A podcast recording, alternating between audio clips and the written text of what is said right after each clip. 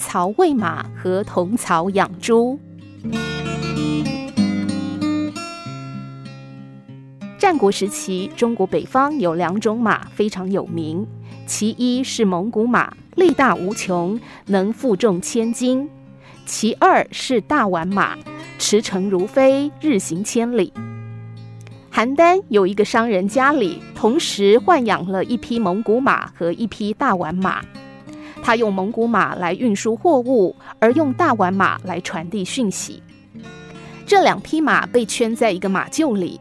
同在一个槽里吃草料，因为经常争夺草料而互相踢咬，每每两败俱伤，不得不请兽医来救治，花费不少，让主人不生其扰。恰巧相马高手伯乐来到邯郸，商人听闻之后主动拜访伯乐，请他帮助解决这个难题。伯乐来到马厩看了看，微微一笑，只说了两个字。分槽，主人依计而行，果然两马分槽之后，再也没有相互踢咬。故事是死的，道理是活的。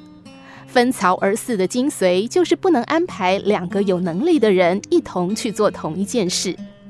两个实力相当的人才，就好比两匹千里马，在一起的时候，即使不互相争抢，也难免相互妒忌，互相攀比。难以专心做自己该做的事，因此还不如分开。无论是古代的帝王育人术，还是现代的管理学，都遵循此道。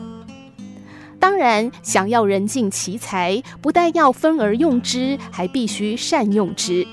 因为不同的人各有他们自己的专长，有的适合这份工作，有的适合那份工作。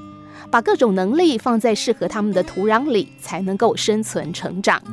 养可分，用必合，才能够各自协调，发挥合作的力量。话说，这名商人后来又养了两头猪，依旧沿袭伯乐之言，分槽而饲。结果让他困惑的是，小猪越来越挑食，完全不长肉。于是他主动去拜访伯乐，说出自己的困境。伯乐一听，对商人说：“养猪非养马，要同槽而饲啊。”商人回家一试之后，果然灵验，两头猪在一个槽里吃食，互相争抢，吃得更香。其实，到底是分槽还是合槽，要看清楚对象。能独当一面的千里马，必须分槽喂养，让他们各有所长，各负其责。而正在成长当中还未成熟的小猪要合槽，给他们一个竞争的平台，才能让他们快速成长。